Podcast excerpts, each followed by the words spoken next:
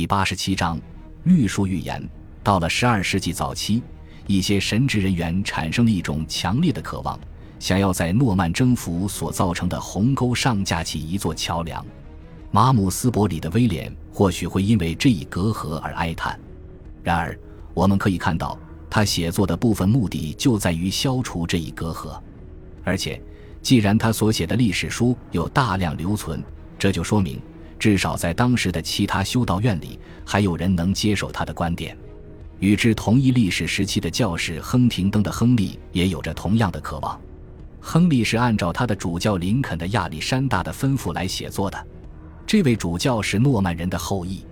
这位作者告知他的庇护人：“按照您的吩咐，我担负起讲述这个王国的历史以及我们民族起源的重任。”他在表述中使用了“我们”一词。这意味着亚历山大可能也自称英格兰人。十二世纪初撰写《赫里沃德传》的伊利僧侣也是这样做的，而他的目的在于维护被征服民族的荣耀。在他的笔下，赫里沃德不仅英勇，而且很有骑士风度，是值得诺曼人尊敬的敌人。《赫里沃德传》一书的潜台词就是英格兰人和诺曼底人可以在平等的基础上和平共处。事实上，在这一版本的故事中，赫里沃德最终同征服者和解了。在撰写他们的历史的时候，这些编年史家所用的都是拉丁文。据此，我们也许会认为这些编年史家的影响非常有限，仅限于修道院和教堂之内。但事实并不一定是这样。马姆斯伯里的威廉向很多世俗领袖都赠送了他的历史作品。包括亨利一世的孩子们和苏格兰国王，在大约十年后，若弗鲁瓦盖马尔的《英格兰人的历史》证明，世俗人士渴望了解这些知识。正如其标题所示，若弗鲁瓦的历史著作是用法语写成的，这是一个值得注意的事实，因为在若弗鲁瓦之前，法兰西人几乎没有写出过类似的使用法语方言的作品。另外一个值得注意的事实是。他根本没有用居高临下的态度来对待英格兰人。若弗鲁瓦盛赞英格兰早期诸王的功绩，其中还包括克努特和他的儿子们的事迹。在他的笔下，赫里沃德甚至成了为了自由而反抗诺曼压迫的战士。然而，委托他写作此书的是拉乌尔·菲茨·吉尔伯特的夫人康斯坦斯。这位夫人正是不折不扣的诺曼人的后裔。除去盖马尔的著作以外，大概没有其他历史作品能够更好地说明，自从进入十二世纪中期以来，早期诺曼移民的后辈是如何在英格兰的土地上落地生根的。殖民地社会的顶层保留着他们与祖国的联系，同时关注着海峡两边的状况。但是，《末日审判书》显示，在英格兰的约八千名诺曼人之中，绝大部分人没有类似的利益牵绊。而且，在一生中的大部分时间里，他们很可能都居住在英格兰。在经过了二代或者三代人之后，在这些人当中，仍然有一部分人不把自己当作英格兰人。但无论如何，英格兰是他们的家，所以他们自然会对它的历史、地理和文化感到好奇。即使他们对此并不好奇，他们仍要和自己的英格兰佃户和邻人共处和合作。末日审判书特别强调了国王的总佃户，而在描写总佃户的佃户们的时候，编纂者所花费的力气则并没有那么多。根据其中的记录，我们可能会得出结论，即诺曼征服已经在事实上清除了英格兰人。但是，其他证据提醒我们，尽管其生存的境况很艰难，还是有很多当地人幸存了下来。例如，末日审判陪审员的名单显示。有许多英格兰本地人在当地有一定的社会地位，但在《末日审判书》中，他们的存在却没有体现出来。为了在这个以英格兰人为主体的社会中发迹，这几千个诺曼移民一定已经学会了说英语。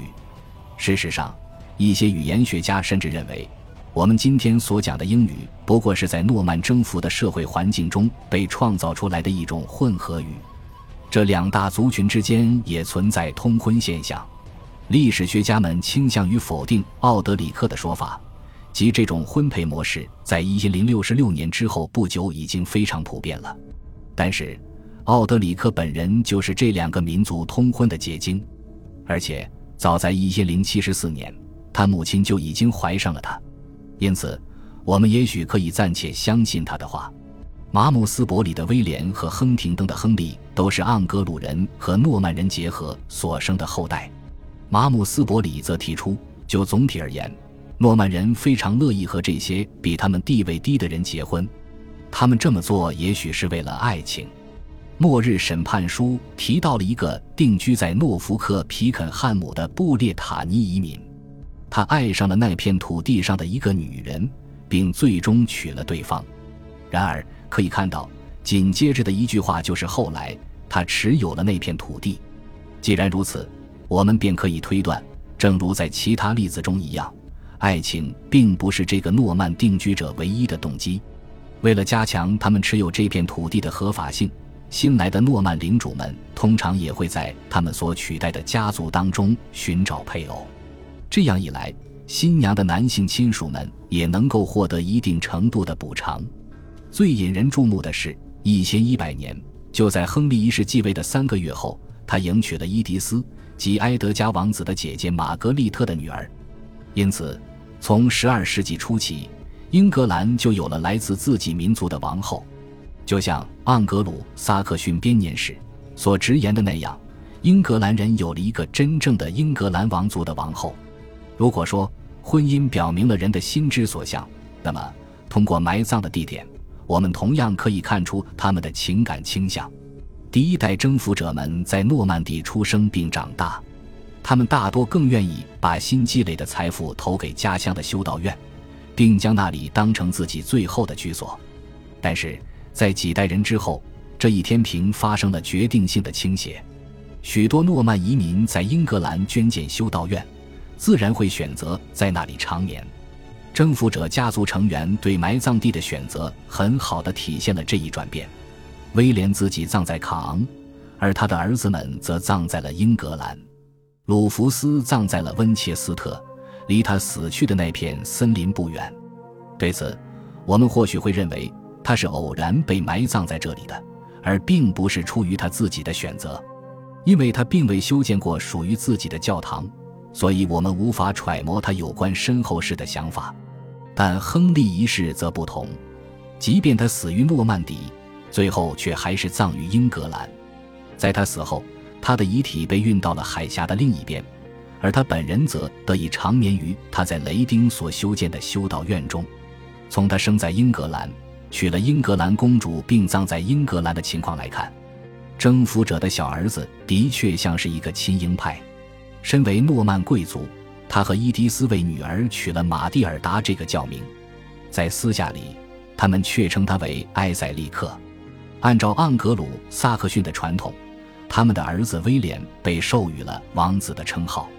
到了他在位的后期，亨利任命了一个名叫埃塞尔乌尔夫的人出任新设的卡莱尔教区的主教。与此同时，伊迪丝也鼓励马姆斯伯里的威廉去撰写他的《英格兰诸王史》。在马姆斯伯里的威廉看来，亨利宫廷里的诺曼人并不能很好的接受他们对英格兰文化的热情。这些人公开嘲笑国王和王后，称他们为哥德里克和哥达吉夫。